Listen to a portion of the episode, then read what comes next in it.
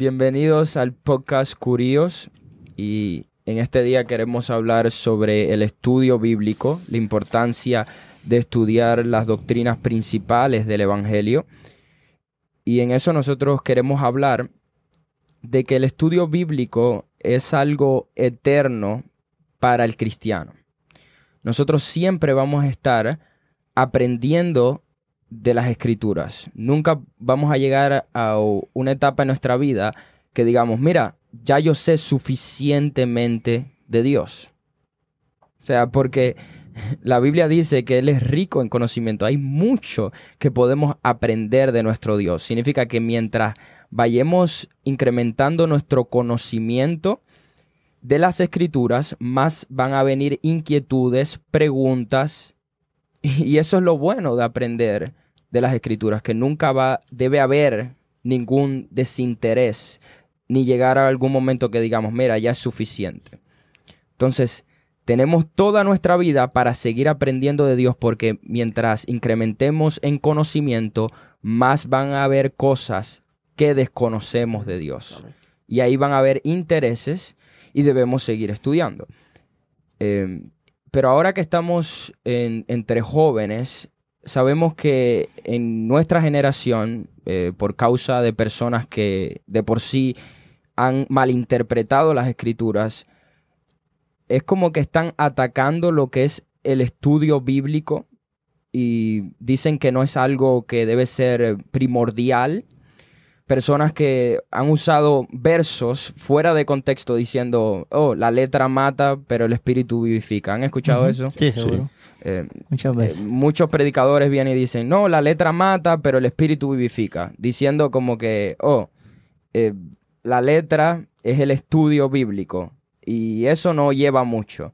Y están negando todo el propósito de las escrituras, porque ¿quién inspiró las escrituras? El Espíritu Santo. El Espíritu Santo. Significa que no podemos separar al Espíritu de las escrituras, ni la manifestación del Espíritu. La manifestación del Espíritu está centrada en el poder de las escrituras, de lo que habla las escrituras. Entonces, usando versos fuera de contexto, personas han infundido un desinterés en quizás en la juventud de estudiar las escrituras. Porque muchas veces dicen, no, los jóvenes, mira, que no estudian las escrituras porque esto no, esto no lleva mucho. Pero ¿qué realmente significa ese pasaje? Es que la realidad que lo que significa ese pasaje es que lo que está hablando Pablo es acerca de la ley, que la ley mata. Ese, Antiguo Testamento por lo que la gente vivía no nos iba a hacer salvos, sino que el Espíritu Santo que venía a morar en nosotros es el que nos iba a dar vida. Claro, entonces la, ley era el estándar que por todo, la Biblia dice que por todo, por el estándar de la ley hemos caído. Ninguno lo ha cumplido. Entonces, ahora en el Nuevo Testamento, por Cristo Jesús, tenemos vida. Entonces, eso es una buena hermenéutica, una buena interpretación. Hay una necesidad de que, que la juventud aprenda lo que es la hermenéutica bíblica. Y es algo que nosotros debemos enseñar en, en, escuelas bíblicas, ¿verdad? Claro. Exactamente. Debería ser de esa manera, porque si, si no lo comenzamos a hacer desde temprana edad, ¿qué pasaría en el momento que estos juveniles o estos niños vengan al área donde eh, están los jóvenes. Sí, porque algunos dicen, no, esos temas de hermenéutica y teología son simplemente para el seminario. Eh, eso no puede ser verdad. Y hay muchos muchos jóvenes que estamos empezando a darle toda esta hermenéutica y todo eso, pero nos olvidamos a veces de los niños.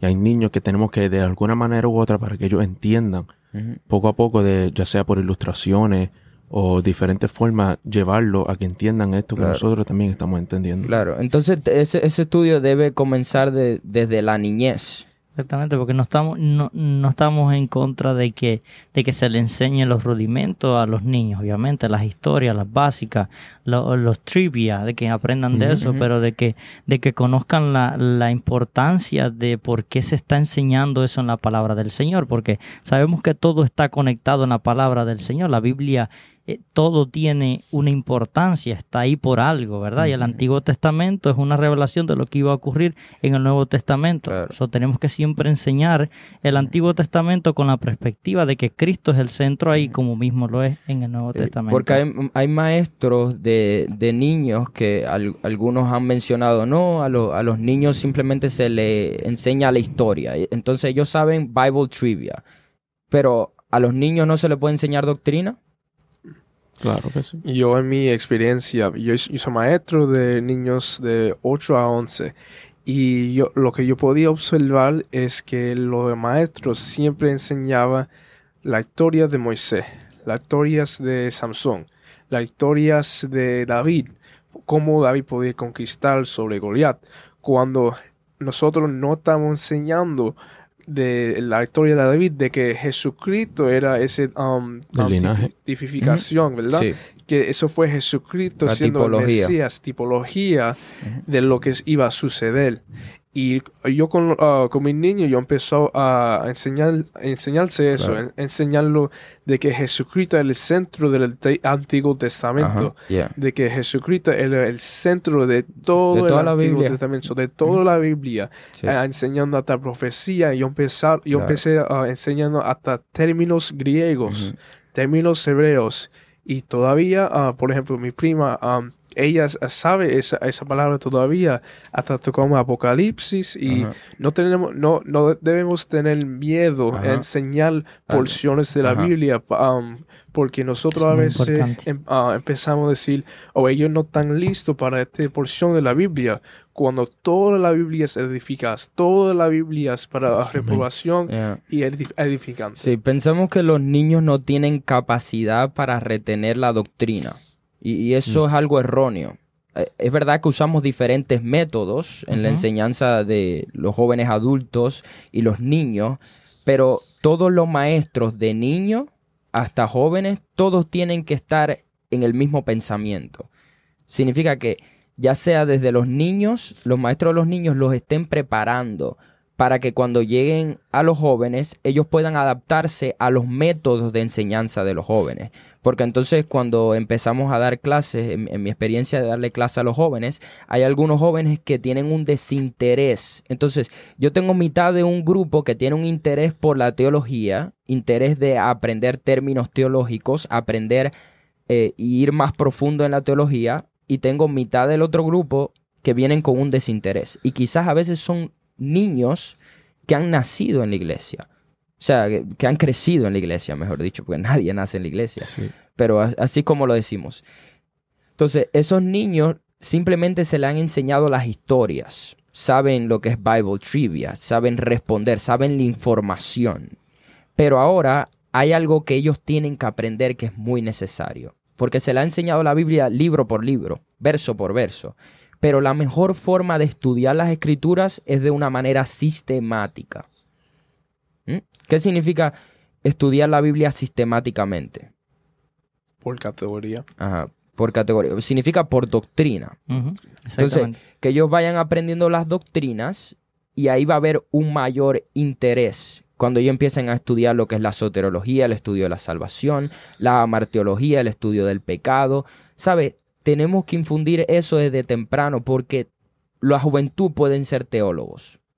Todo, o sea, toda la iglesia, ya sea desde los pequeños a los mayores, tenemos un llamado a ser teólogos. Todos debemos estudiar las escrituras.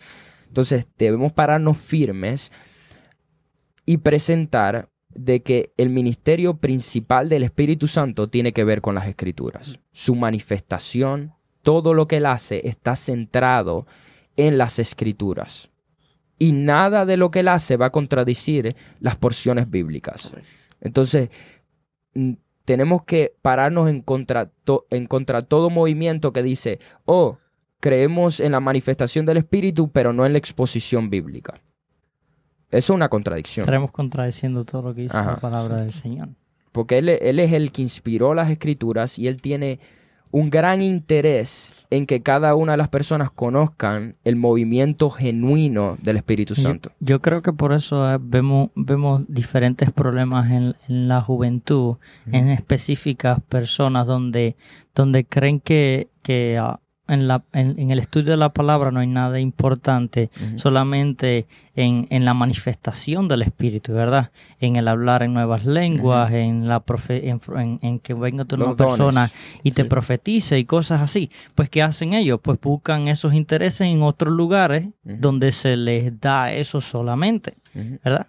Pero sabiendo de que cuando la palabra habla, un ejemplo, eh, profetizar, lo que está hablando es predicar, predicar esta palabra Mm, que el predica el Espíritu. Santo ha inspirado. Porque este, este canon está completo. Significa que ya todos los libros han sido inspirados. E- Ese canon está completo. Ya no hay más revelación canónica, no hay más escritos. Ahora el ministerio del Espíritu Santo es el iluminar lo que es las escrituras. Exactamente. O sea, ya nosotros, o sea, el Espíritu Santo no puso una coma en su profecía, él puso un punto, se acabó. Ahora todo lo que él hace es iluminar. Y, nosotros tenemos un gran privilegio. Y se nos ha dado un gran privilegio que al final Dios nos va a demandar por eso. Porque tenemos un privilegio que quizás las personas del Antiguo Testamento no tenían. Tenemos un canon completo. Eso es un privilegio Yes. unos escritos que Dios nos dice, esto es lo que a mí me agrada, esto es lo que yo deseo. Entonces tenemos que llevar a nuestra juventud a nuevamente escudriñar las escrituras. Amén. Amén. Amén.